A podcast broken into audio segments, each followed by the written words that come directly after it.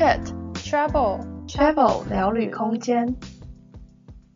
Hello，大家好，欢迎回到 Travel 聊旅空间，我是 Jessie。那今天节目的一开始，一样是我们的每周分享时间。今天想要跟大家分享的是。上个礼拜去台中玩，然后去了一个我觉得蛮喜欢，就想要推荐给大家的地方。那这个地方叫做道和六艺文化馆，台中刑务所演武场，非常长的一个名字。哎，它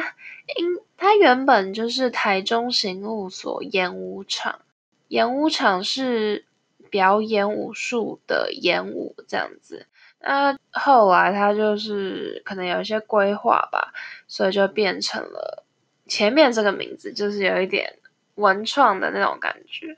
那那边其实现在还是有在做一些剑道或是弓箭的教学体验这样。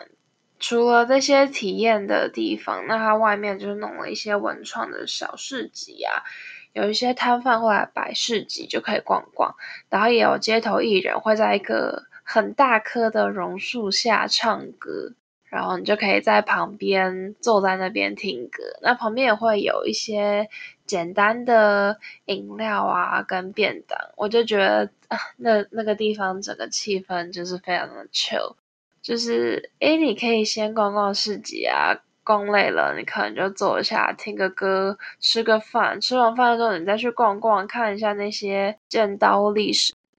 然后刚刚有说那里有一棵非常大的大榕树嘛，其实我不太确定是不是榕树啦，就是一棵很大树。然后很特别是那个树上有很多很可爱的小天灯，我就觉得超级吸睛的。不知道是会一直都别在那边，还是有时间限定的。但我上礼拜去的时候就还有。总而言之，我就是蛮喜欢这个地方的。我觉得如果有在台中的听众，可以去看看。那我们今天的每周分享就到这边。那接下来就进入今天的主题。今天要来跟大家聊的是我的酒吧跟夜店经验分享。其实我不是一个很常去酒吧或夜店的人，但因为之前在欧洲。念书的时候有去过，所以就想说可以来跟大家分享一些比较不一样的酒吧跟夜店经验。那先来分享我在荷兰的经验。那我在荷兰的时候呢，是万圣节的时候，跟同学一起约去了一个我们当地学生组织办的一个万圣节活动。这个其实我们在第二十集的时候有稍稍提过一点。欧洲很多那种夜生组织，然后我们城市有一个自己的组织嘛，那我们是会员的话，他们办的活动我们都可以免费参加。那这个组织它在我们城市有一个自己的 bar，所以我们是会员就可以免入场费这样子。那我们就去了那个 bar，然后参加他们的万圣节活动。那我记得我那时候还低成本制作了一些服装，因为就想说万圣节活动大家一定会扮装嘛，就是感觉哦，好像要稍微扮一点妆，不然有一点格格不入的感觉。但我又不想要花太多时间跟金钱，因为可能你去买一套很专业的衣服，但以后你也穿不到嘛。所以我那时候就用一些手边的材料，自己剪了一排的南瓜，然后就把它粘在我的衣服上。然后后来是刚好我在去那个 bar 前，我先去我朋友家跟朋友会合，然后再跟他们一起去那个 bar。然后后来在朋友家的时候，他们就是有去买一些颜料啊什么的，在正在装扮，然后他们就让我涂了一点，所以在脸上画了一些血迹啊、刀疤什么，看起来更 融入一点，不是只有南瓜。后来去这个 bar 的话，就是。因为我们学校有非常多的交换生，那个 bar 大概一半都是我们学校的人，然后我们就占据一个小空间，一个小角落这样子，然后大家就围在那边跳舞。然后二十几有提过，就是我的酒被偷了。对，我那时候 买了一瓶酒，然后放在我们就是角落一个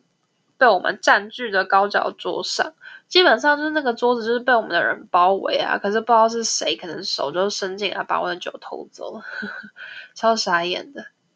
另外就是后来我有跟班上的同学，我们约了两次，第一次是去其中一个同学家 house party。我觉得在欧洲，大家好像比较常会约去朋友家，然后可能就是不一定要办 house party，可能嗯平常就是很悠闲的啊，你就是去朋友家一起做个饭，一起吃个饭，看个电影啊什么的。我觉得可能跟我们的住宿文化有关吧，因为可能在台湾大学的时候比较常会是住宿舍，宿舍的话就比较没有那么方便，可以邀朋友来嘛。那还是会有人外宿啊，可是外宿的比例就不会像欧洲这么高，而且在欧洲的住宿基本上都是那种家庭式的，就是一个。原本设就是一个家，然后有很多个房间呐，然后一个客厅，有个厨房是公共空间，然后就是每个人去租一个房间，不会像台湾很多那种打成一个一个那种独立套房。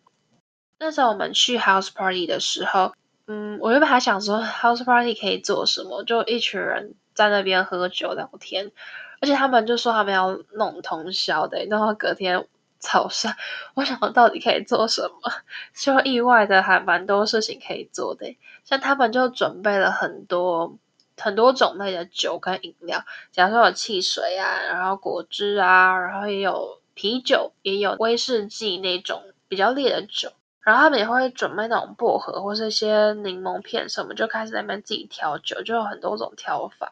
然后有那种 shot 杯，然后就可以开始喝 shot，然后就可以玩很多种游戏。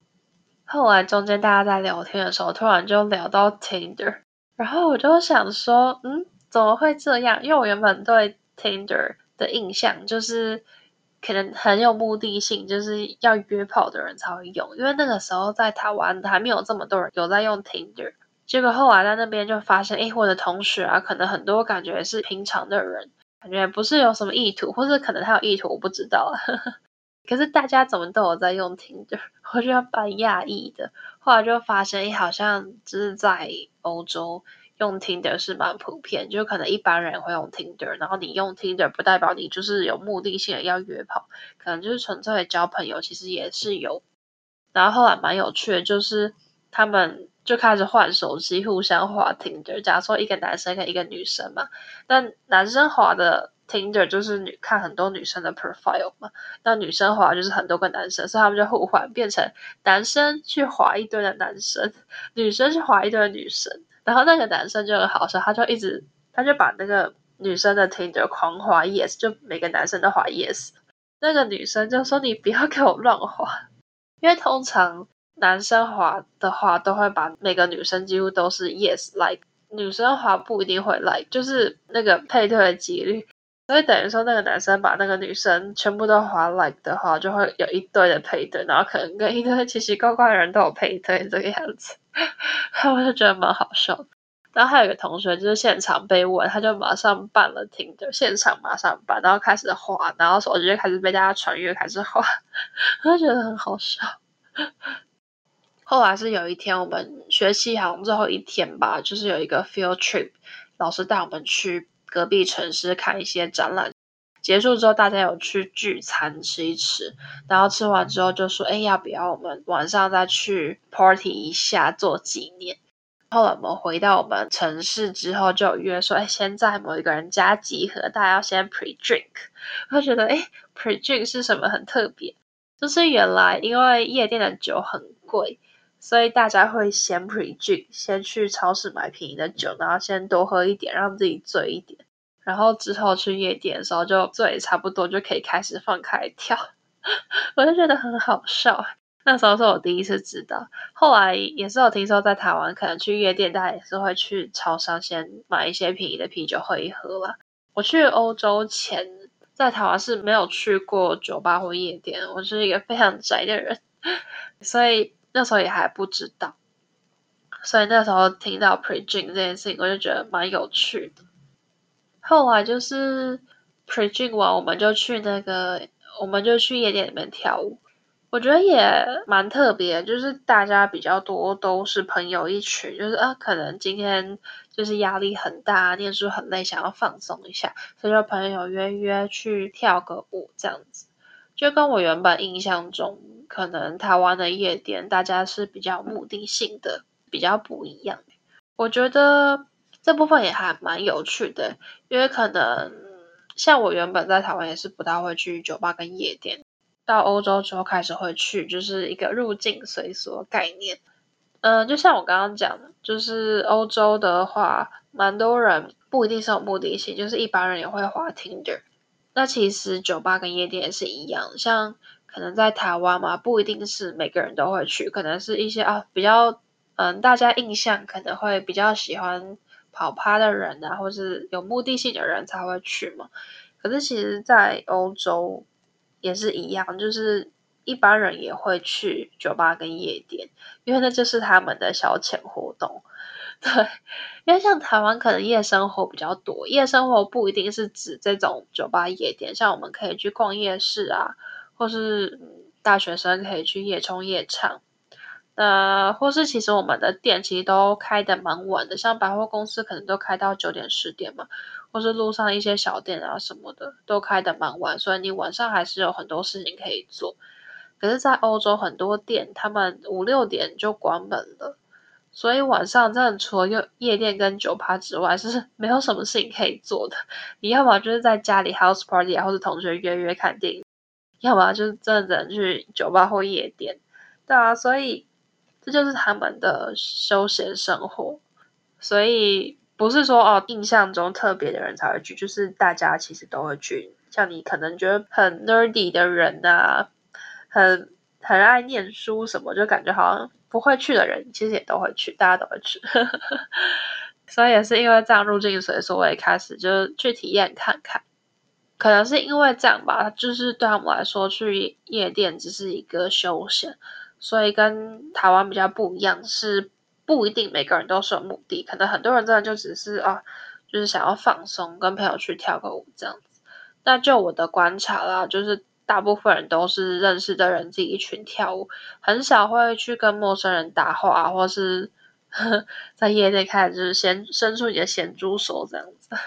顶多就是可能你。跳一跳嘛，可能刚好跟旁边不认识的人跳一跳，哎，发现哎跳的不错，开始尬舞什么的，才会开始有一些交流。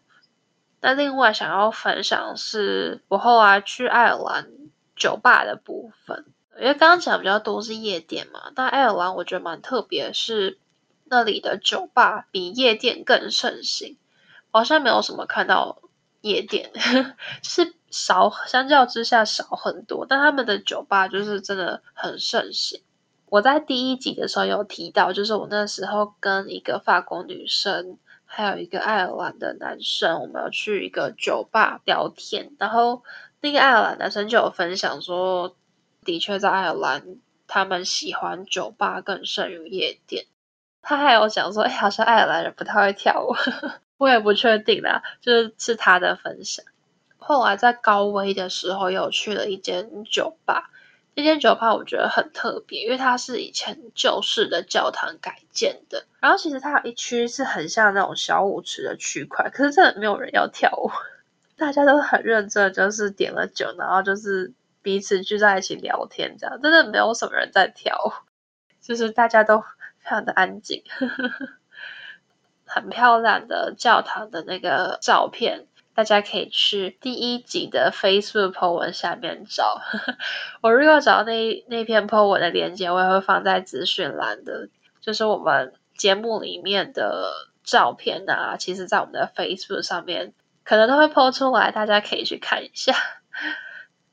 那后来我回台湾之后，我有去了一间夜店，我觉得还蛮推荐的。就是如果有在台湾想要试试看。夜店的话，我觉得可以去这一间。这间是在台北圆山的 Triangle。因为我原本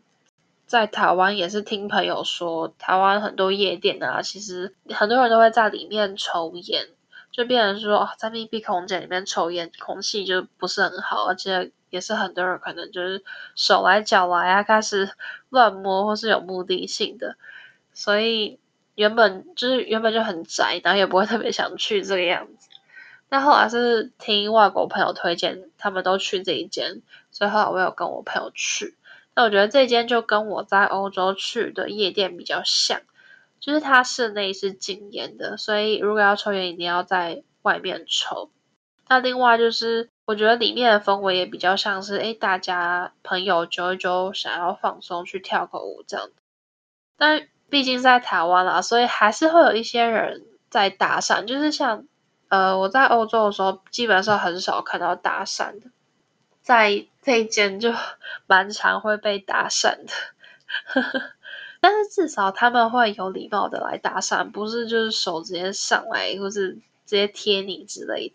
那我那时候跟我一个朋友去，我们一开始人还没有很多，所以我们就先点了酒，在旁边的那个位置，在那边先喝一喝这样子。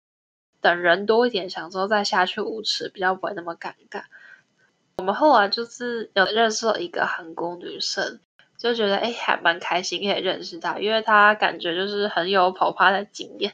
像我们那时候在那边，可能刚认识，大家开始聊天，就喝喝酒聊天嘛。后来就有几个男生就会过来开始搭讪，然后他就会很自然的说：“哎，我们去拿酒。”然后就避开他们。